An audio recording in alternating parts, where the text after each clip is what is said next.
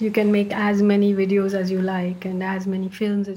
kann so viele Videos und Filme machen, wie man will, aber die Gefahr, die von einem Schriftsteller ausgeht, ist letztendlich eine ganz andere. Das ist die Gefahr, die ich bin.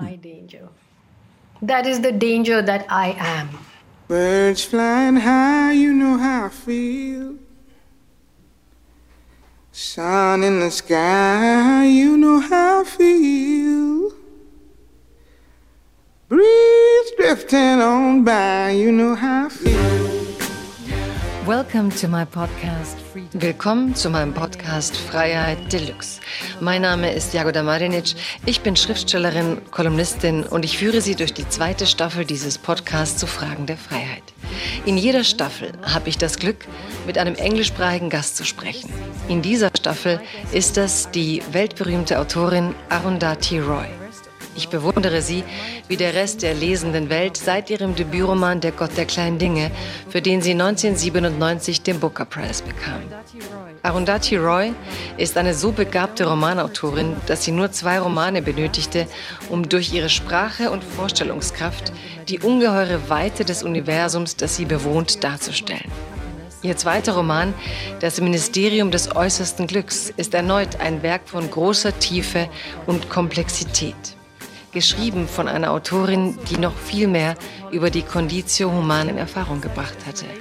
Aber Arundhati Roy schreibt auch Texte über Politik und Gesellschaft, wie zum Beispiel zuletzt erschienenes Buch Azadi heißt Freiheit. Ein Buch über Freiheit, Faschismus und Fiktion. Sie ist eine präzise und unbestechliche Beobachterin unserer Zeit, des heutigen Indiens, von Aktivismus und insbesondere von Menschen, die nicht viel Lärm um sich selbst machen. Sie ist der perfekte Gast, um über Freiheit in internationaler Hinsicht zu sprechen. Und ich könnte gar nicht glücklicher sein, Sie hier in meinem Podcast willkommen zu heißen. Arundhati Roy. Welcome to Freedom Deluxe, Arundhati Roy. Thank you. Vielen Dank für die Einladung zu diesem, wie Sie versprochen haben, frei umherstreifenden Gespräch.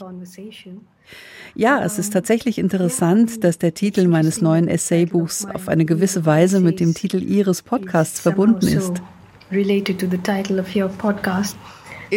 Ja, es ist ein frei umherstreifender, frei fließender Austausch von Gedanken. Aber es gibt da doch die eine Sache, die wir von unseren Gästen verlangen, nämlich, dass sie ein Zitat mitbringen. Welches Freiheitszitat haben Sie in diese Folge mitgebracht, um über Freiheit zu reden? Well, I guess, uh naja, ich denke, ich hätte wahrscheinlich ein Zitat von jemandem mitbringen sollen, den ich mag oder bewundere. Aber es ist nun mal so, dass diese Essaysammlung von mir den Titel Azadi trägt und das heißt Freiheit in Urdu. Also dachte ich mir, dass ich einfach den ersten Absatz der Einleitung vorlese, weil er so gut zu dem Titel Ihres Podcasts passt. The title of your podcast. Um, Während wir über den Titel dieses Buches diskutierten, fragte mich mein britischer Verleger Simon Prosser, woran ich dächte, wenn ich an Azadi dachte. Ich war überrascht, als ich ohne zu zögern antwortete an einen Roman. Denn ein Roman verleiht einer Schriftstellerin die Freiheit, so komplex zu schreiben, wie sie es möchte, sich durch Welten, Sprachen und Zeit, durch Gesellschaften, Gemeinschaften und Politik zu bewegen. Ein Roman kann endlos kompliziert und vielschichtig sein. Für mich ist ein Roman verantwortungsvolle Freiheit, echte, uneingeschränkte Asadi, Freiheit. Azadi, freedom. Es ist so gut, dass Sie dieses Zitat mitgebracht haben, denn sonst hätte ich es mitgebracht, weil es so stark in mir nachhalt und weil es so viele Aspekte enthält, über die ich gerne mit Ihnen sprechen möchte. Die Art, wie Sie mit dem Beschreiben umgehen, mit der Welt und der Freiheit, aber vielleicht auch ähm, mit den Bedingungen, die sich weniger frei anfühlen. Also warum genau haben Sie dieses Zitat ausgewählt? Warum ist Ihnen das so wichtig? Äh, Warum ich dieses Zitat ausgewählt habe? Naja, wissen Sie, es scheint dieser Tage so, als sei in den letzten Jahren das freieste Ding der Welt ein Virus gewesen, der sich ohne Reisepass frei über Grenzen, Menschen und Kulturen hinweg bewegen konnte. Aber für den Rest von uns ist Freiheit etwas so Kompliziertes geworden, etwas so Umkämpftes, Etwas, von dem wir meiner Meinung nach gar nicht begreifen, wie schnell es überall ausgehöhlt wird. Und die Menschen, die sich selbst für frei halten, sind meistens die Menschen, die gedanklich nur noch auf jenen Wegen gehen können, zu denen sie auf komplizierte Weise gezwungen oder überredet werden. So wie uns weisgemacht wird, dass diese begrenzten Welten, in denen wir leben, die ganze, die reale oder die wahre Welt seien.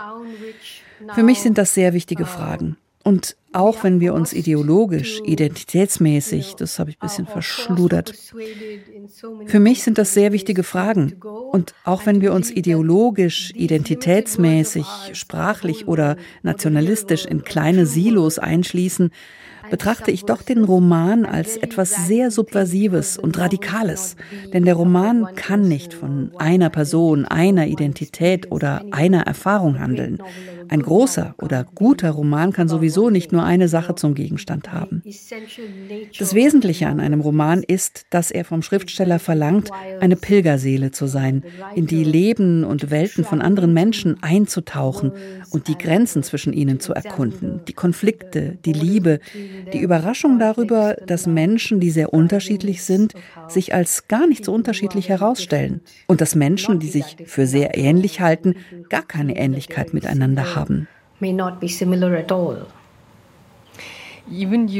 Also jetzt, da Sie so leidenschaftlich über den Roman sprechen und die Freiheiten, die er bietet oder bieten sollte, erinnert mich das an eine Vorlesung, die ich auf YouTube von Ihnen gesehen hatte, die Seewald-Vorlesung, in der Sie sagten, dass er den Roman gehasst habe, während Sie den Roman liebten. Und Sie sagen da mit einem Lachen in der Stimme, dass Sie vielleicht sogar selbst ein Roman seien. I am the novel, maybe I am the novel. Was sagt das über Sie und Ihre Freiheit? Warum sollten Sie ein Roman sein? Why should you be the es ist halt so, dass für mich eine der Schwierigkeiten im Leben, für mich persönlich und schon für mich als sehr junges Kind, genau in dem Problem bestand, das ich heute für das Problem des Romanautors halte. Und ich erinnere mich daran, wie ich in meiner Jugend dafür bestraft wurde, teilweise sehr streng bestraft wurde.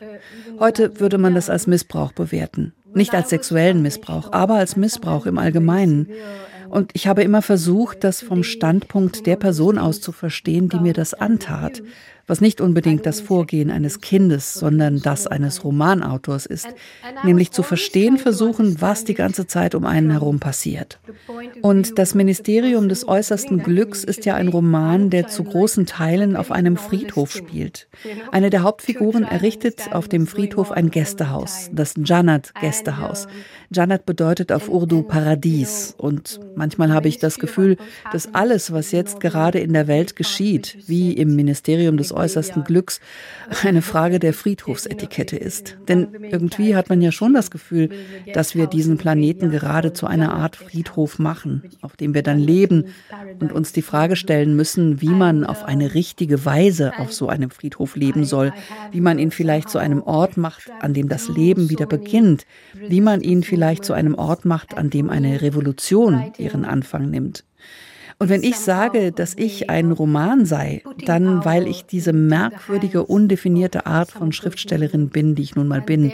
Ich schreibe Romane genauso wie Essays. Ich bin auf eine gewisse Weise durch so viele Widerstandsbewegungen gereist, dass das Schreiben für mich ein Weg ist, einigen dieser Bewegungen Macht zu verleihen.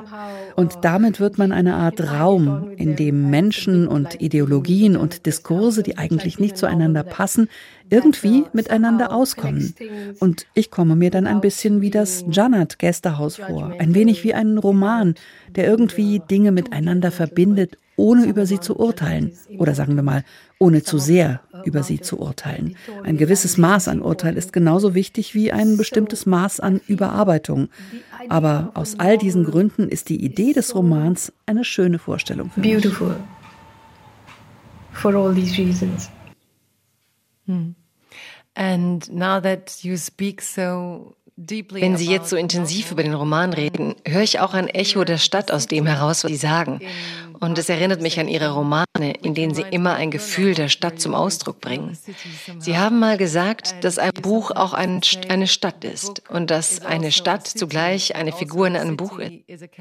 Wenn ich also daran denke, wie Sie eine bestimmte Atmosphäre erzeugen, wenn Sie diese ganze Welt erzeugen in, auf dem Papier, dann muss ich daran denken, wie Sie einmal so wunderbar gesagt haben, dass Sie so zu schreiben versuchen, wie Sie jemandem, den Sie lieben, die Welt, auf die Sie blicken, erklären würden. Und ich erinnere mich, wie ich in den ersten Roman las, Der Gott der kleinen Dinge, und wie damals, ungefähr mit 19, ich machte gerade Abitur, fast jeder sagte, ich wünschte, ich könnte diese Atmosphäre erzeugen, diese Art von Dichte. Und Jetzt sprechen Sie so von Ihrer Kindheit, von der emotionalen Dichte und davon, wie Sie sich eines Urteils enthalten und gleichzeitig so ein kritisches Bewusstsein haben. Das scheint mir dann alles in Ihnen zu stecken, das Widersprüchliche, so wie die Stadt. Woher kommt der Zugang zu dieser Dichte und zu dieser Atmosphäre, so dass Sie schon als Kind schon versucht haben, die Welt um Sie herum in dieser Tiefe zu verstehen? I was just trying to understand the world around me. Well, I mean, I don't know. Uh, I, I think the correct and most honest answer to that. So genau weiß ich das nicht. Ich glaube, die korrekte und ehrlichste Antwort auf diese Frage wäre, dass ich es nicht weiß. Aber wir können natürlich immer unsere Theorien haben, egal ob sie nun richtig oder falsch sind. Und manchmal glaube ich, genau das war's. Für jemanden, den man liebt, die Welt, in der man lebte, bevor man diese Person kannte, noch einmal zu erschaffen und sie ihr mitzuteilen. Ich bin in Aymanam im Süden Indiens aufgewachsen. Das ist das Dorf, in dem der Gott der kleinen Dinge spielt und ist, wie Sie wissen, ein sehr kleiner, provinzieller, isolierter Ort. Meine Mutter war ja geschieden und heiratete dann jemanden, der nicht aus ihrer Gemeinschaft kam und dafür wurde sie natürlich verurteilt. Sie war gewissermaßen eine Aussätzige. Und meinem Bruder und mir wurde ständig gesagt, sogar von unserer eigenen Familie, dass wir hier eigentlich nicht hingehörten. Sie müssen verstehen, dass wir nicht arm waren. Naja, wir waren sehr arm, aber wir entstammten nicht einer unterdrückten Kaste. Die syrische Gemeinschaft, zu der meine Mutter gehörte, war tatsächlich eine sehr elitäre und repressive Gemeinschaft. Wenn jemand die Gesetze dieser Gemeinschaft bricht, dann werden sie buchstäblich die Kinder ohne Anschrift genannt. Genauso ist es uns gegangen. Während jeder aus dem Haus seiner Vorfahren, seiner Vorväter stammte, waren wir jetzt eben die Kinder ohne Anschrift. Also auch wenn meine Seele mit dieser Landschaft und dem Fluss, an dem ich aufgewachsen bin, und mit den Fischen, zu denen ich die ganze Zeit gesprochen habe, geradezu verschweißt war, so habe ich doch die ganze Zeit versucht, von dort zu fliehen. Ich wollte dem Schicksal, das für mich bestimmt war, entkommen.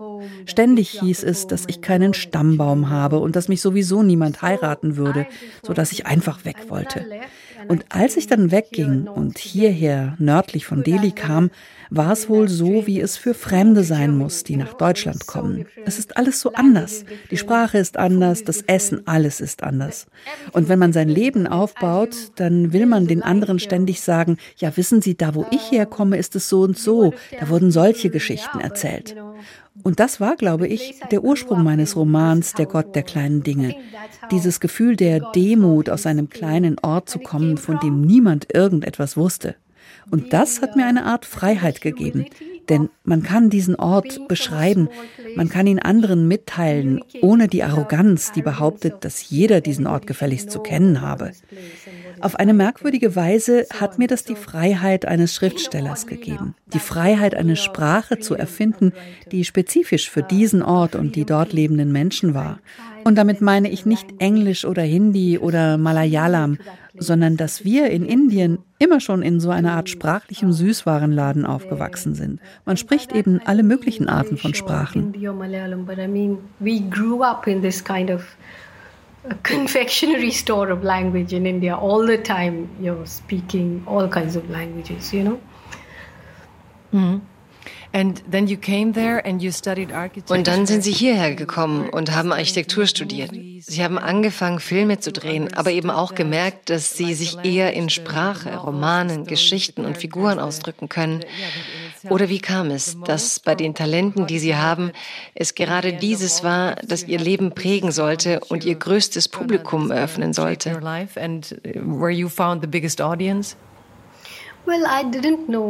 Das wusste ich in keiner Weise. Als ich in diesem Dorf in Aymanam aufwuchs, gab es dort keine Buchläden, keine Bibliothek, kein Kino. Es gab kein Restaurant, es gab gar nichts. Aber meine Mutter hatte eine kleine Schule gegründet. Und als Direktorin einer kleinen Schule, die gerade mal sieben Schüler hatte, bekamen wir trotzdem ein Bücherpaket von der Bibliothek des British Council in Madras. Und man konnte diese rund 100 Bücher drei Monate lang behalten, bevor man sie zurückschicken musste. Und das war sozusagen unsere Rettungsleine, die uns mit anderen Welten verband. Ich bin in die Schule meiner Mutter gegangen und wurde dort ermutigt zu schreiben, was ich dachte und was ich fühlte. Und schon früher, als meine Mutter meinen Vater verließ, habe ich viel gelernt. Er lebte damals im Nordosten, in Assam, und ich muss zwei oder drei Jahre alt gewesen sein, als sie ihn verließ. Wir kamen dann in einen winzig kleinen Ort namens Uti, der nicht in Kerala liegt. Eine Zeit lang wurde ich dort von einer australischen Missionarin unterrichtet, die mich aus irgendeinem Grund nicht mochte. Ich weiß nicht warum, aber ständig sagte sie mir, dass sie den Teufel in meinen Augen sehen könne. Und so kommt es, dass ich immer noch dieses kleine Notizbuch habe, in dem als erster Satz, den ich mir ausgedacht habe, steht, ich hatte Miss Mitten und ich glaube, ihre Unterhose ist kaputt. Und das war dieses Verständnis, das ich von früher Kindheit an hatte, dass wenn man schreibt, was man denkt, etwas in einem selbst leichter wird. Uh, something would ease in you, you know? Und dann waren Sie die Arundhati Roy, wie wir sie heute kennen. Meiner Meinung nach eine der begabtesten Schriftstellerinnen unserer Zeit. Und Ihr Schreiben bewegt sich auf verschiedenen Ebenen. Es gibt die Romanautorin in Ihnen, aber da gibt es auch die politische Beobachterin und jeder Teil von Ihnen produziert Texte. Lassen Sie uns einen Blick darauf werfen, wie Sie die Welt verstehen.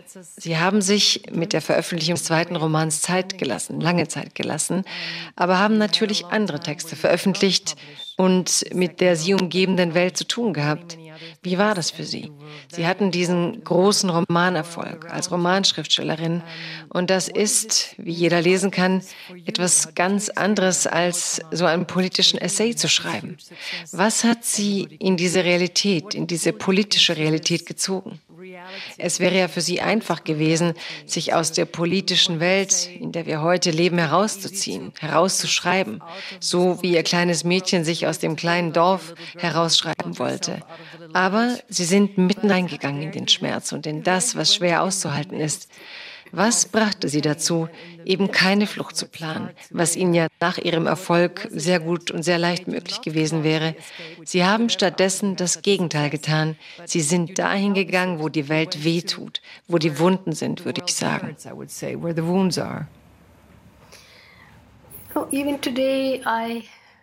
Ich frage mich heute noch, warum ich das tue, weil es wirklich etwas ist, das ich nicht verstehe. Aber ich glaube, es hat mit dem zu tun, was ich Ihnen über das Aufwachsen erzählt habe und den Versuch, die Dinge, die einem angetan wurden, zu verstehen. Man versucht, sie vom Standpunkt der Person, die sie getan hat, zu verstehen. Und das führt zu einer merkwürdigen Bewusstseinsspaltung. Als ich Der Gott der kleinen Dinge schrieb und als 1997 das mit dem Booker Prize geschah und ich plötzlich auf dem Titelbild eines jeden Magazins in Indien war, da trat Indien gerade auf die Bühne der Welt als diese große Wirtschaftsmacht. Die Märkte hatten sich geöffnet, indische Frauen wurden Miss Universe und Miss World und so weiter.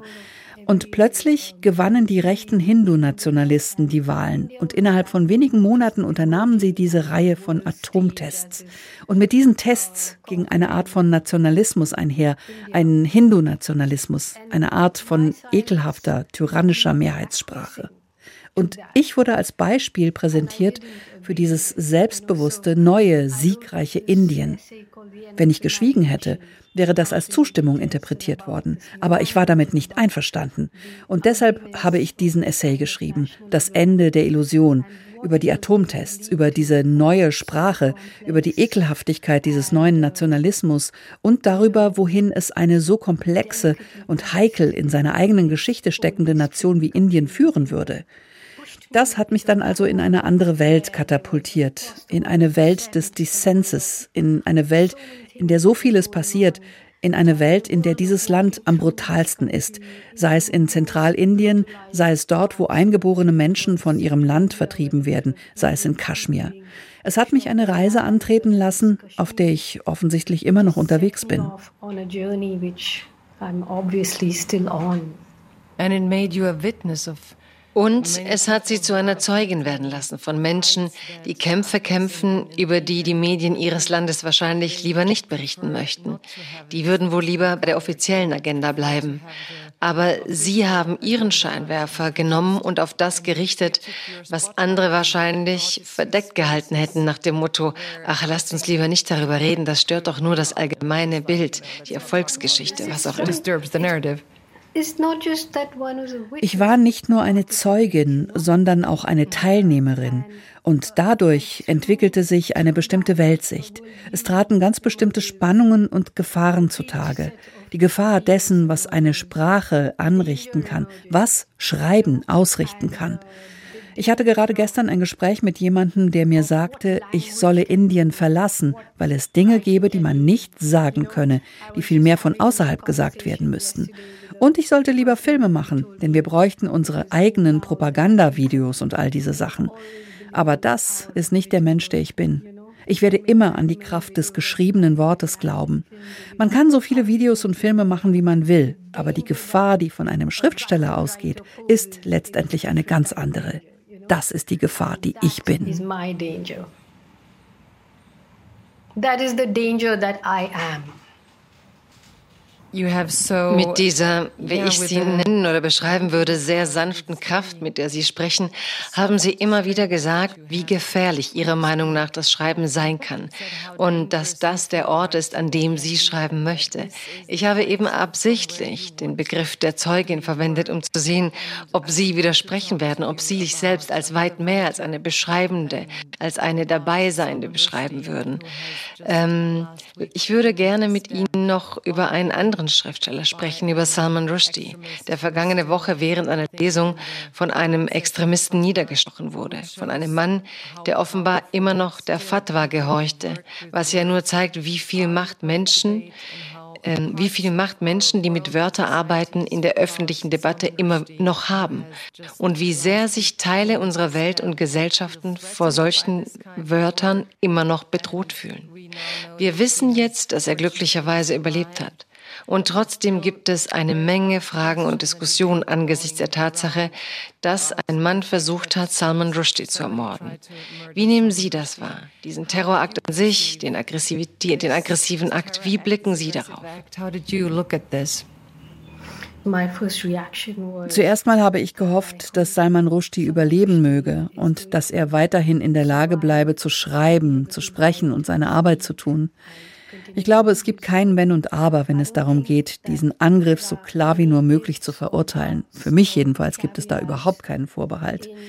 Durch diesen Angriff sind die alten Auseinandersetzungen wieder zutage getreten. Interessanterweise wurden gerade im vergangenen Monat zwei Menschen bei einem ähnlichen Terrorakt, wenn man das so nennen will, ermordet. Sie hatten im Fernsehen eine Sprecherin der hindu-nationalistischen BJP unterstützt, die sich sehr, sehr beleidigend über den Propheten geäußert hatte. Nach dieser öffentlichen Unterstützung wurden sie ermordet. Sie sehen, das ist alles sehr frisch hier. Und ich glaube, meine zweite Reaktion nach dem Schock war die Angst davor, welche geopolitischen Folgen das, was Salman Rushdie geschehen ist, haben könnte. Besonders hier in Indien, wo wir eigentlich ständig in einem Meer von Todesdrohungen und allen möglichen Fatwas leben, wenn Sie so wollen. Die meisten kommen von der Hindu-Rechten. Ich denke zum Beispiel daran, wie 2017 eine Freundin von mir einem Attentat durch eine extremistische Hindu-Zelle zum Opfer gefallen ist, Gori Lankesh, die viele Freunde unter uns hatte, weil sie sich offen gegen den Hindu-Nationalismus ausgesprochen hatte. Wir leben in einer Zeit der Lynch- und Massenmorde, in einer Zeit, in der Muslime von der Polizei gezwungen werden, die Nationalhymne zu singen, während sie buchstäblich auf der Straße sterben. Wissen Sie, nach dem Anschlag auf Salman Rushdie ist diese ganze Debatte über die Frage der freien Meinungsäußerung wieder hochgekocht und das ist gut so. Ich glaube nur, dass es sehr wichtig ist, diese Debatte jetzt nicht zu vereinfachen. Nicht so zu tun, als sei es eine Frage des liberalen, demokratischen, demokratieliebenden Westens, der an die freie Rede glaubt, versus die Kräfte der Dunkelheit. Denn ich glaube, dass jede Kultur, auch jene, die so tun, als verteidigten sie die freie Rede, das in Wirklichkeit gar nicht tun. Wir brauchen uns doch nur daran zu erinnern, was mit den Beatles geschah, als sie diesen Witz darüber machten, dass sie so berühmt wie Jesus Christus seien. Jedes Land, jede Kultur, jedes Volk hat seine Tabus. Und dann gibt es die, die ein Megafon haben, mit dem sie sich als so kultiviert darstellen, wie sie es sich leisten können. Aber worum geht es denn wirklich bei der Frage der freien Rede?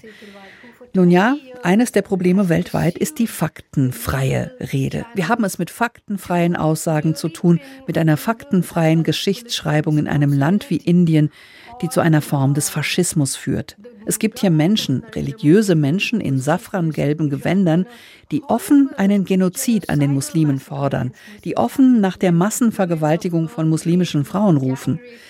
Es gibt eine wunderbare indische Aktivistin namens Testa Setalwat, die 20 Jahre lang alle juristischen Möglichkeiten verfolgt hat, um die Regierung von Narendra Modi rechtlich und politisch zu belangen.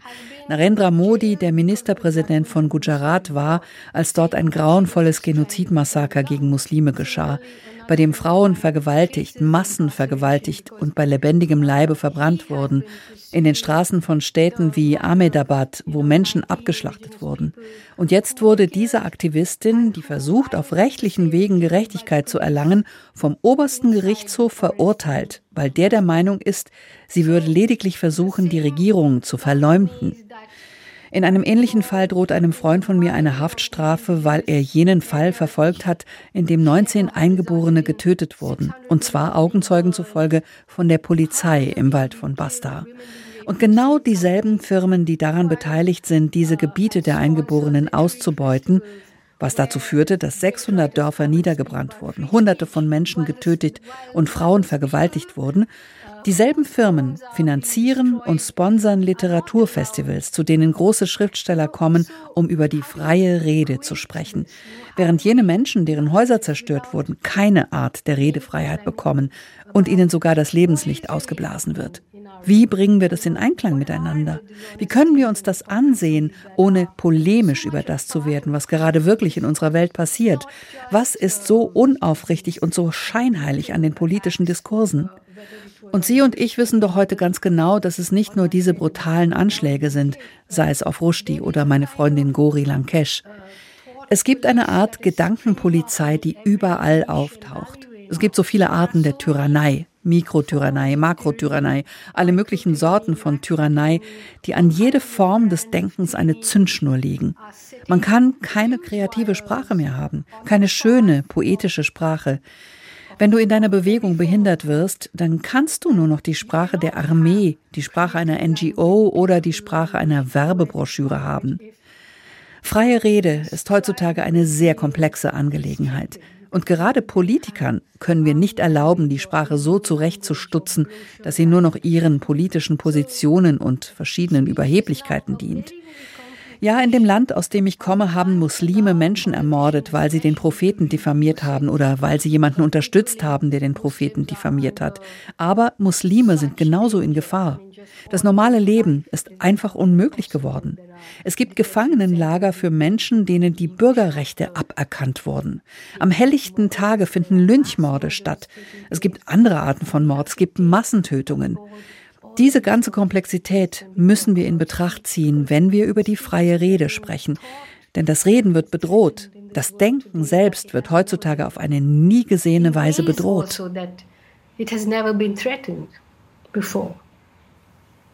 Warum sagen Sie nie? Wegen der sozialen Medien oder worüber genau fühlen Sie dieses nie?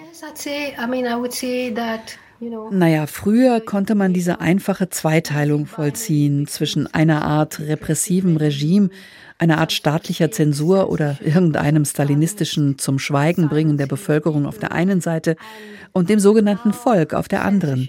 Aber heutzutage kommt die Zensur aus jeder Richtung, aus der Richtung des islamischen Fundamentalismus, aus der des Hindu-Fundamentalismus, aus der Richtung der Urteile des obersten Gerichts oder aus der von Menschen, die sich in den sozialen Medien für progressiv halten.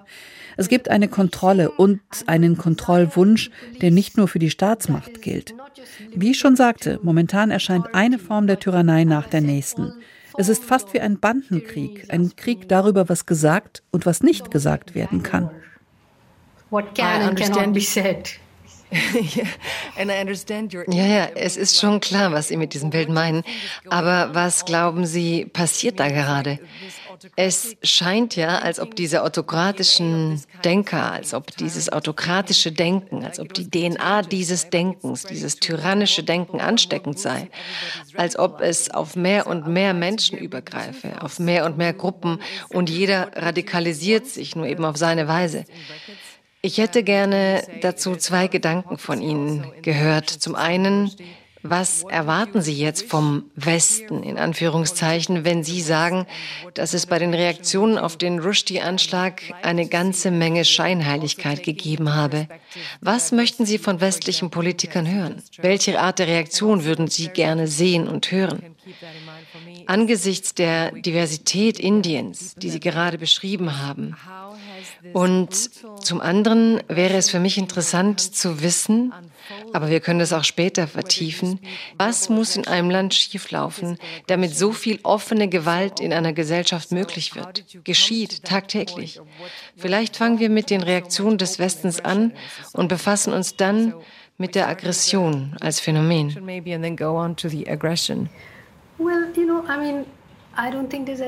Nun ja, ich glaube nicht, dass es irgendetwas Neues über die Scheinheiligkeit des Westens zu sagen gibt. Denken Sie nur daran, wie Amerika mit zusammengemischten Fake News behauptet hat, dass der Irak Atomwaffen habe. All die Zerstörung, die Tötung Hunderttausender von Menschen. Ich habe erst kürzlich gelesen, wie Robert McNamara und Curtis LeMay entschieden, Tokio zu bombardieren und hunderttausend Menschen in einer einzigen Nacht zu töten. Wie viele Schriftsteller, Dichter und Maler wurden damals zum Schweigen gebracht? Und heutzutage ist das nicht anders. Diese Diskussion, dass die Bombe ja abgeworfen wurde, um Leben zu retten, können Sie auch im Lichte von gegenwärtigeren Ereignissen betrachten. Nach dem Massaker von Gujarat verhängten die USA ein Einreiseverbot gegen Modi. Aber jetzt, da er Premierminister ist, ein Premierminister mit derselben Ideologie und derselben Gewalt, die sie mit sich bringt, da wird er umarmt. Ein Regime, das jede Form der freien Rede unterbindet, wird umarmt. Er wird von denselben Leuten umarmt, die behaupten, sie würden für die freie Rede einstehen. Was sollen wir davon halten? Er wird regelrecht umarmt, immer wieder. Er liebt es, Menschen zu umarmen und seinerseits umarmt zu werden. Er umarmt keine Inder, aber jeden sonst. Wie es zu dieser Gewalt gekommen ist, nun ja, es ist nun einmal eine Tatsache, dass die mächtigste Organisation im heutigen Indien der RSS ist, was für Rashtriya Swayamsevak Sangh steht und zu dessen Mitgliedern Modi und alle seine Minister zählen. Modi ist Mitglied, seit er ein junger Mann, eigentlich seit er ein Kind war. Diese Organisation wird im Jahr 2025 ihren 100. Geburtstag feiern. Sie wurde also 1925 gegründet. Ihre Ideologen haben offen den deutschen Faschismus bewundert. Sie haben offen Mussolini bewundert. Sie haben offen davon geredet, dass die indischen Muslime genauso wie die Juden in Deutschland betrachtet werden sollten. Das haben sie offen gesagt. Und heute präsentieren diejenigen Menschen, die von einem Genozid an den Muslimen reden, eine Verfassung, die besagt, dass Muslime und Christen in Indien kein Wahlrecht haben sollten. Diese Organisation ist jetzt das Rückgrat der Macht in Indien. Die BJP ist als politische Partei nur eine Art Empfangstisch. Es gibt eine gute Chance, dass Indien vielleicht eines Tages zum hinduistischen Staat erklärt werden wird. Was heißt das in Bezug auf die Gewalt und die Polarisierung? Nun ja, die BJP hat dem Wahlvolk bewiesen, dass sie durch die Dämonisierung und Isolierung der Muslime eine Mehrheit gewinnen kann, und zwar ohne eine muslimische Stimme. Muslime befinden sich also in einer Position der Rechtlosigkeit, was eine sehr gefährliche Position ist. Als die Menschen gegen das antimuslimische Bürgerschaftsgesetz und das nationale Bürgerregister demonstrierten, kam es in Delhi zu einem Massaker. Und wer ging dafür ins Gefängnis? In der Mehrheit Muslime. Die neue Regel ist, dass wenn Muslime protestieren, ohne den korrekten Rechtsweg einzuhalten, ihre Häuser, ihre Geschäfte, ihre Firmen zerstört werden. Unlängst veranstalteten die Hindu-Rechten in den USA eine Bulldozer-Parade, weil der Bulldozer das neue Symbol des Hindu-Nationalismus ist. Er ist eine Art neue Gottheit, die mit ihrer Eisenfaust ihre satanischen Gegner einfach demolieren und zerstören kann. Wir reden hier also über eine sehr gewaltsame Form des religiösen Fundamentalismus. Aber niemand bringt dem viel Aufmerksamkeit entgegen, weil Indien eben dieser große Markt ist. Indien ist eine große Wirtschaft. Indien kauft viele Waffen von vielen Menschen. Und wenn die Welt das begreift, wird es schon zu spät sein, viel zu spät.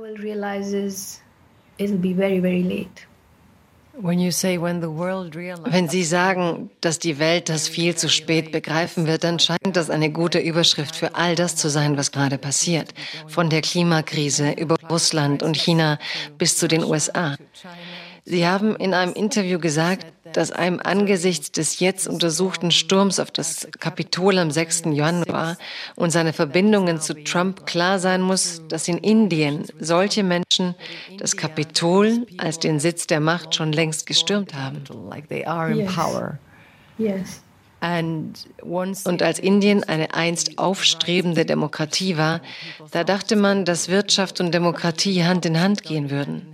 Wie falsch erscheint Ihnen dieses Narrativ heute und was macht es mit Ihrem Glauben an die Demokratie? Ich weiß, dass es Ihre Vorstellung von der Natur des Kapitalismus nicht ändern wird, aber hat es Ihren Glauben an diese großen Konzepte der Demokratie und ihre Institutionen verändert? Um, and institutions. Well, you know, the thing is that Ach, wissen Sie, wir haben zurzeit einfach nichts Besseres als die Demokratie. Und schon lange bevor die rechtsgerichtete Regierung an die Macht kam, hatte ich einen Essay unter dem Titel Das schwindende Licht der Demokratie geschrieben. Darin habe ich davon gesprochen, wie wir damals, als die indischen Märkte sich dem internationalen Finanzsystem öffneten, Witze darüber gemacht haben, dass die Schaffung eines guten wirtschaftlichen Umfelds bedeutet, alle Formen des Protests derjenigen Menschen niederzuschlagen, die durch Dämme und andere Infrastrukturprojekte vertrieben werden. Die Öffnung der Märkte ging wie ein Liebespaar Hand in Hand mit dem Aufstieg des Hindu-Nationalismus. Und ohne das gäbe es heute nicht diese Gewalt gegen Minderheiten, gegen Christen. Es gab ungefähr 300 oder 400 Angriffe gegen Christen allein im vergangenen Jahr. Kirchen wurden zerstört, Jesus-Statuen runtergerissen, alles Mögliche. Aber das hätte nicht passieren können, wenn es nicht von Indiens riesigem Unternehmenskapital gebilligt worden wäre. Die wichtigste Waffe des Hindu-Nationalismus sind die hunderte von 24 Stunden Nachrichtenkanälen in Indien. Und in den meisten von ihnen gebärden sich die Moderatoren wie die Anführer eines Lynchmobs. Sie rufen buchstäblich dazu auf, Menschen zu verhaften. Sie schaffen buchstäblich eine Atmosphäre von immer mehr Gewalt. Ich musste gerade an den Mann denken, der Salman Rushdie angegriffen hat. Wir wissen ja nicht, wer er ist oder warum er es getan hat, aber diese Fatwa der iranischen Regierung, das Preisgeld, das auf seinen Kopf ausgesetzt war, all das hat ein Ökosystem geschaffen, in dem irgendeine verrückte Person losgehen konnte, um das zu tun, was dieser Mensch Salman Rushdie angetan hat. Ganz ähnlich wurde hierzulande ein Ökosystem aus so viel aufgepeitschtem Hass gegenüber Muslimen, Christen, Linken und Liberalen geschaffen, dass es nur einen kleinen Funken braucht, einen kleinen Angriff oder auch nur einen vorgetäuschten Angriff, damit alles in Flammen aufgeht. Es ist alles vorbereitet. Die Bühne ist fertig, auf der jetzt jede beliebige verrückte Person das Schicksal des ganzen Landes verändern kann. Und diese Vorstellung einer x-beliebigen, verrückten Person würde ich gerne noch ein wenig genauer unter die Lupe nehmen. Denn jeder Verrückte wird ja heutzutage als jemand dargestellt, der in irgendwelchen extremistischen Verhältnissen sozialisiert wurde. Aber wir sehen doch gerade, dass wir in Zeiten leben, in denen immer mehr Menschen sich sehr unsicher fühlen. Ganz zu Beginn unseres Gespräches haben Sie gesagt, wie uns solche Freiheiten beeinflussen. Und wenn Sie von unternehmerischem Kapitalismus sprechen, dann würde ich Sie bitten, uns ein wenig mehr davon zu erzählen, wie dieser Kapitalismus die Menschen in ihrem Umfeld und in den Bewegungen, in denen sie sich engagieren, beeinflusst. Wie haben diese Unternehmen sich bereichert und gleichzeitig das Land und die Menschen dort ausgebeutet? Und gibt es irgendwas, woran diese Menschen trotzdem glauben? Ich will nicht behaupten, dass jeder, der frustriert ist, etwas Schreckliches tun würde. Aber Sie haben ja gesagt, dass die Bühne für diese Gewalt entsprechend einer hoch angesiedelten politischen und medialen Agenda vorbereitet wurde. Und auf der anderen Seite gibt es immer mehr Menschen, die wütend werden in einem System, in dem sie sich nicht mehr sicher fühlen. Wenn wir also mal die Extremisten beiseite lassen und uns die normalen Menschen und ihre Bedürfnisse ansehen, wer hat da in den letzten zehn Jahren am meisten gelitten und was sollten wir da Ihrer Meinung nach genauer betrachten? Let me try and, uh, you know, let me try and Lassen Sie mich eine ganz einfache Geschichte erzählen. Es gibt da zunächst einmal diese Frau im Gefängnis, Testa Setalvat, eine tief moralische Aktivistin, die auf der Seite dieser Menschen stand, die im Laufe des Gujarat-Massakers brutal misshandelt wurden. Sie hat 20 Jahre lang zu ihnen gehalten und ihre Angelegenheiten vor Gericht vertreten. Sie sitzt jetzt im Gefängnis. Es gibt Professor Saibaba, ein Mann, der von der Hüfte abwärts gelähmt ist, der ein Literaturprofessor war und jetzt eine lebenslängliche Gefängnisstrafe absitzt. Es gibt Vada Vada Rao, den Dichter. Es gibt tatsächlich Dichter, Schriftsteller, Studenten, ihre Anwälte. Alle sitzen zurzeit im Gefängnis. Alle haben sie hier an meinem Tisch gesessen, in diesem Haus, von dem aus ich mit ihnen spreche. Sie sind alle Freunde von mir. Wenn ich allerdings mit einem gewissen Abstand darauf schaue, wie alles gekommen ist, muss ich auch, gerade in diesen Tagen, wenn Indien 75 Jahre Unabhängigkeit feiert, muss ich auch sagen, dass es nicht unbedingt der schlechteste Ort der Welt ist. Es ist nur traurig, dass etwas so Außergewöhnliches in einer solchen Geschwindigkeit niedergerissen wird. Nach der Unabhängigkeit in den 60er Jahren gab es radikale Bewegungen, die so etwas wie Land für die Ackerbauern verlangten, also dass das Land umverteilt werden sollte, weg von den großen Feudalherren der oberen Kaste, die hunderte Morgen an Land besaßen. Zwischen den 60er, 70er und den 90er Jahren wurde der Ruf nach Gerechtigkeit zu einem Ruf nach Schutz vor Vertreibung. Millionen von Menschen wurden damals von ihren kleinen Landflächen vertrieben, um Platz für große Staudamm, Straßen oder andere Infrastrukturprojekte zu machen. Dann um das Jahr 2000 gab es die Forderung nach dem sogenannten Agrararbeitsgarantiegesetz. Die Menschen verlangten damals und bekamen auch einen dreimonatigen Mindestlohn, der im Ganzen immer noch weniger war, als sie in Deutschland für eine vernünftige Mahlzeit ausgeben. Und selbst das wurde schon für radikal gehalten. Jetzt gibt es mittlerweile die Situation, dass Menschen Nahrungsmittelrationen bekommen, so etwas wie fünf Kilo Mehl und eine gewisse Menge an Zucker und Reis. Und dann wird ihnen gesagt, dass ihnen all das von der Regierung gekauft und geschenkt worden sei. Und gleichzeitig gibt es Menschen, die um ihre Bürgerrechte kämpfen. Es gibt in diesem System zwei Millionen Menschen, denen ihre Bürgerrechte vorenthalten werden und für die riesige Gefangenenlager gebaut werden. Wenn Sie nach der Rolle der Unternehmen fragen, kann ich Ihnen zum Beispiel erzählen, wie vor einigen Jahren die Waldgebiete in Zentralindien mit Paramilitärs überschwemmt wurden, die Millionen von Eingeborenen vertrieben haben, deren Land diesen Großunternehmen überschrieben worden war, damit sie dort Rohstoffe fördern oder irgendwelche Infrastrukturprojekte umsetzen. Diese Unternehmen besitzen nun aber 25 bis 30 Medien oder sie kontrollieren diese Medien über die Werbung, die sie dort schalten. Wenn irgendwann einmal die Geschichte dieser Phase in Indien geschrieben werden wird, dann werden die Medien eine wichtige Rolle darin spielen. Ich weiß gar nicht, wo ich anfangen soll. Die Menschen hier nennen die Medien Radio Ruanda wegen deren Boshaftigkeit Tag ein, Tag aus, 24 Stunden am Tag. Und dann gibt es natürlich Social Media, mit denen die Regierungspartei und die Hindu-Nationalisten sehr geschickt Einfluss auf eine nur halbwegs alphabetisierte Bevölkerung nehmen. Diese komplett gefälschten Videos, diese komplett gefälschten Geschichtsversionen, Sie kennen das ja auch in Deutschland, die Vorstellung, dass diese riesige Bevölkerung das Opfer von Muslimen sei, die uns jahrelang regiert hätten. Und die Ironie besteht darin, dass die überwiegende Bevölkerung der indischen Muslime Menschen sind, die zum Islam konvertiert sind, weil sie auf der untersten Stufe des Kastensystems lebten und der Tyrannei dieses Systems nicht entkommen konnten. Und jetzt werden sie dargestellt als diese Tyrannen, die ausradiert, getötet, vergewaltigt oder in Gefangenenlager gesteckt werden müssen. Das Zusammenspiel all dieser Kräfte ist es, was zurzeit so beängstigend ist. Das und die Art, wie die Demokratie und der Wahlprozess, wie all jene demokratischen Kontrollinstanzen ausgehöhlt werden, weil sie keine Bedeutung mehr haben. Tatsächlich sind diese staatlichen Institutionen, die Regierung und die Regierungspartei miteinander verschmolzen und dienen nur noch dem Zweck des Hindu-Nationalismus. Wenn Sie sagen, dass das alles so beängstigend ist, dann scheint es Sie aber ja doch nicht so sehr zu ängstigen, dass Sie verstummen würden. Oder fühlen auch Sie diese Unsicherheit?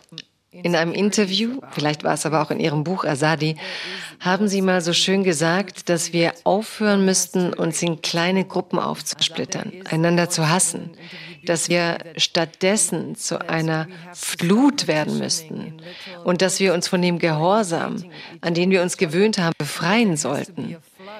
Sehen Sie da irgendeine Art Hoffnung oder wie schaffen Sie es, dass diese Angst Sie nicht verstummen lässt?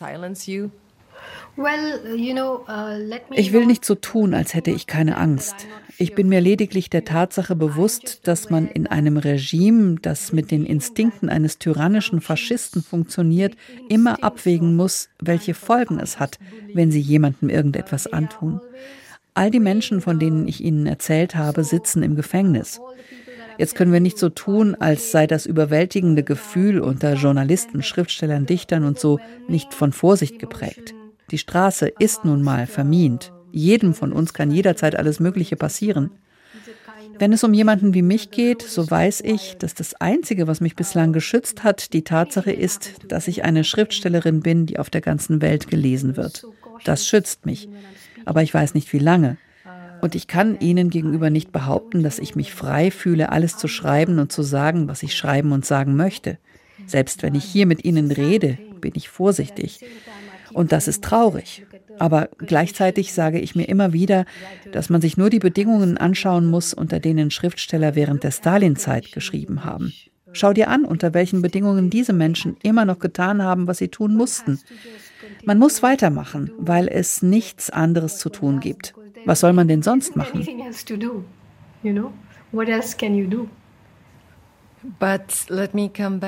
Aber lassen Sie uns noch mal zurück zu Ihrem tiefgehenden politischen Engagement kommen. Ich lese das überall heraus, ich spüre das überall, auch in Ihren Büchern. Der Gott der kleinen Dinge ist ja schließlich auch ein Buch über das Kastensystem Indiens. Und mir ist auch klar, dass die Frage, warum Sie nicht in Ihre Romane flüchten, für eine Autorin wie Sie die falschestmöglichste Frage wäre. Denn wo immer Sie auch hingehen, werden Sie doch fühlen, so jedenfalls nehme ich Sie wahr, dass die menschliche Situation und unsere Lebensbedingungen erweitert und begrenzt werden von den politischen Bedingungen und der gewaltigen Kräfte, die unser Leben durch Bomben, Inhaftierungen oder, wie Sie auch beschrieben haben, Massaker beenden können. Durch all diese Unmenschlichkeiten, zu denen wir als Gesellschaft in der Lage sind, weil wir sie zulassen, weil wir sie nicht verhindern können, wodurch auch immer. Aber immerhin gibt mir der Roman, ich kann das jetzt nicht ganz genau fassen, aber ihre Romane geben mir doch so etwas wie die Hoffnung auf die Imagination. Sie haben ja schon von Ihrem Essay Das Ende der Illusion gesprochen. Das ist ja eine Art Tod. Wenn man in der Welt, in der wir leben, seine Illusion verliert, wie kann man sich dann vorstellen, aus dieser Dunkelheit zurück in eine Art von Licht zu gelangen?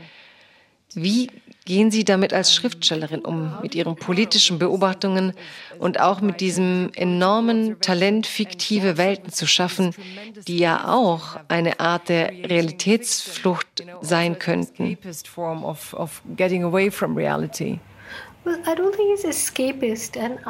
Für mich ist das keine Flucht. Und ich glaube auch nicht, dass politisch zu sein oder verstehen zu wollen, wie Dinge funktionieren oder einen durchdringenden Blick auf das Leben um einen herum zu haben, dass das notwendigerweise in die Dunkelheit führt. Ich musste gerade daran denken, dass es diese eine Aussage von mir gibt, die Menschen auf Poster drucken und immer wieder zitieren. Sie stammt aus einem Podiumsgespräch, an dem ich nach 9-11 teilgenommen habe. Ich sagte damals, eine andere Welt ist möglich. Und an einem stillen Tag, wenn ich ganz genau hinhöre, dann höre ich, wie sie atmet. Kürzlich wurde ich dann von jemandem gefragt, ob ich sie immer noch atmen hören würde. Und ich habe geantwortet, dass wenn er das Ministerium des äußersten Glücks lesen würde, begreifen würde, dass diese Welt hier ist. Es ist eine Frage der Wahrnehmung. Es ist eine Frage, ob wir wahrnehmen, wie Menschen miteinander umgehen können. Das ist es, wovon das Ministerium des äußersten Glücks letztendlich handelt. Ich sage das ja immer wieder, wenn der Gott der kleinen Dinge von einer Familie und dem zerbrochenen Herzen in ihrem Zentrum handelt, dann beginnt das Ministerium des äußersten Glücks mit dem zerbrochenen Herzen und flickt es auf dem Friedhof wieder zusammen. Ich sehe ja auch ganz klar, was passiert. Ich sehe auch so viel Schönheit. Ich sehe viel Lachen und Respektlosigkeit und die Weigerung, sich hinzulegen, zu sterben oder aufzugeben. Denn wie gesagt, wir müssen tun, was wir tun müssen. Selbst wenn wir untergehen, werden wir nicht auf ihrer Seite sein. Und dann können wir doch das, was wir tun, genauso gut auf eine schöne Weise tun. We might as well do what we do beautifully. Hm auf eine schöne Weise, auf eine ästhetische Weise und auch Tag für Tag. Man muss sich immer daran erinnern, dass es keine Entschuldigung für schlechte Kunst gibt.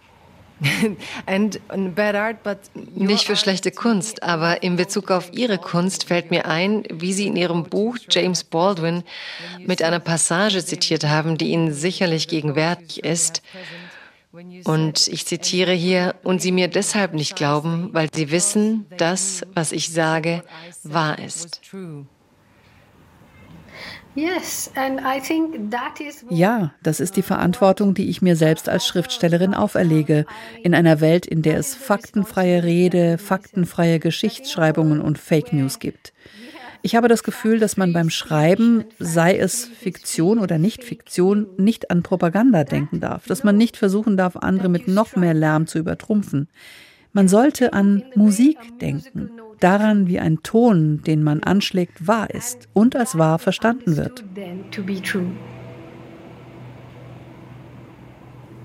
Aber wir leben in einer Welt, in der es so viel Propaganda gibt, dass der Begriff der Wahrheit einer der umkämpftesten Begriffe überhaupt geworden ist. Yeah, this person but that's has what I'm saying. It's not about that kind of truth that is being fought about. Hm. Ja, genau das meine ich. Es ist nicht diese Art von Wahrheit, um die gekämpft wird. Genau das versuche ich zu sagen. Man kann sich eben nicht über eine Note streiten. Ist sie falsch oder nicht? Sie ist einfach, oder? Und das ist kein Faktum. Es ist ein Gefühl. Es ist ein Verständnis. Und es geht mir hier nicht um Berichterstattung oder akademische Fragen. Es geht mir darum, was geschieht, wenn man Welten erschafft und diese Welten so verstanden werden, wie Musik verstanden wird. Mhm, ich verstehe. Und dann gibt es diesen Moment, und ich hatte diesen Moment mehrere Male, wenn Menschen zu einem kommen, Menschen von der Rechten oder Menschen, die vollkommen entgegengesetzte politische Ansichten haben und sagen, weißt du, du hast recht. Das ist so schön. Für mich jedenfalls. that's beautiful, you know, for me. I know. I can imagine. Ich weiß, das verstehe ich. Ich kann mir vorstellen, wie klar Ihr Urteil ist. Das tut schon ziemlich weh und es schmerzt auch, dass wir durch Ihr Urteil die Dinge klarer sehen und trotzdem immer noch nicht handeln. Ich bin Ihnen deshalb so dankbar, dass Sie als Autorin sind, wie Sie sind jenseits all der Schubladen, die wir geschaffen haben, um uns manchmal die Welt einfacher zu reden, einfacher zu machen. Ich bin Ihnen auch sehr dankbar, dass Sie Ihre Gedanken hier mit uns geteilt haben, Ihre Zeit, Ihre Worte, Ihre Gefühle und alles, was Sie in dieses Gespräch mitgebracht haben. Vielen Dank für Ihre Zeit, Arundhati. Danke, dass Sie all das mit uns geteilt haben. Oh bitte, es war ein Vergnügen, mit Ihnen zu reden. Und es war ein Vergnügen, Sie reden zu hören und zu versuchen, all das, was Sie sich vorstellen und ausmalen, nachzuempfinden und mitzudenken. Vielen Dank, dass Sie uns Ihre Zeit geschenkt haben, Arundhati. Danke. Auf Wiedersehen. Danke und auf Wiedersehen. Das war also Arundhati Roy in der letzten Folge der zweiten Staffel von Freiheit Deluxe. Und ja, ich bin ziemlich dankbar und überwältigt von all den Informationen, die sie mir über Indien mitgeteilt hat und auch über die blinden Flecken, die ich manchmal habe, auch wenn ich mir immer wieder einrede, dass ich großes Interesse in der Welt habe.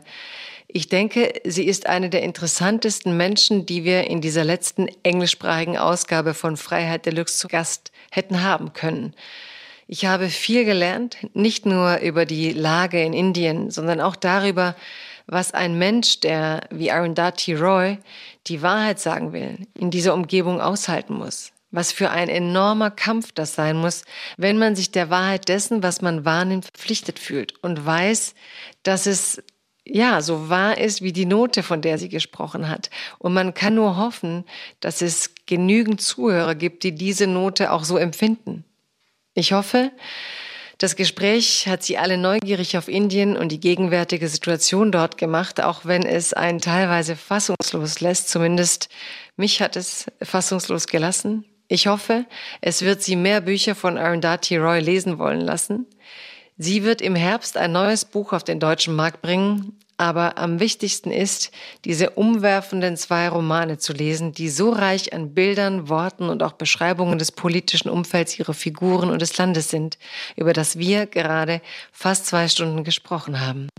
Außerdem bin ich sehr, sehr dankbar, dass Sie Freiheit Deluxe weitere Folgen lang zugehört haben. Und ich kann dankenswerterweise verkünden, dass es eine dritte Staffel von Freiheit Deluxe geben wird und somit 16 weitere Folgen mit 16 weiteren Gästen, die mit uns über Freiheit reden werden, uns anregen werden, weiter über Freiheit nachzudenken und auf dieses merkwürdige Wort aus verschiedenen Perspektiven zu blicken. Daher vielen Dank, dass Sie mit dabei sind, dass Sie stetig wachsen, vom Podcast erzählen. Vielen Dank, dass Sie uns folgen. Sie können uns gerne auch auf Twitter folgen, denn seit der zweiten Staffel haben wir einen eigenen Twitter-Account at Freiheit Deluxe. Sie können dort mit uns teilen, was Sie erleben, während Sie den Podcast hören, welche Gedanken Sie im Anschluss haben. Wir versuchen das zu verbreiten, zu verstärken und darauf zu reagieren. Das alles, auch die Twitter-Show ist ein Teil unserer kleinen Show, ähm, dass Sie uns so auf Twitter folgen können und wir sie dort mit den anderen Zuhörerinnen und Zuhörern versuchen zu verknüpfen.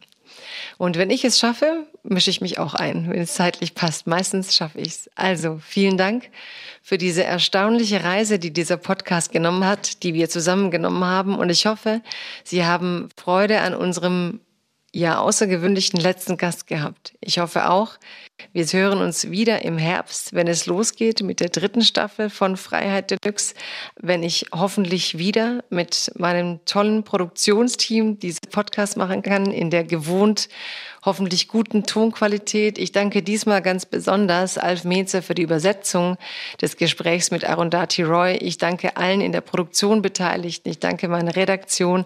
Es ist eine große Freude, diesen Podcast zu machen. Und ähm, ja, bleiben Sie frei. Freiheit Deluxe. It's a new dawn, it's a new day. It's a new life for me. Freiheit Deluxe mit Jagoda Marinic ist eine Produktion des Hessischen Rundfunks und des Börsenvereins des deutschen Buchhandels.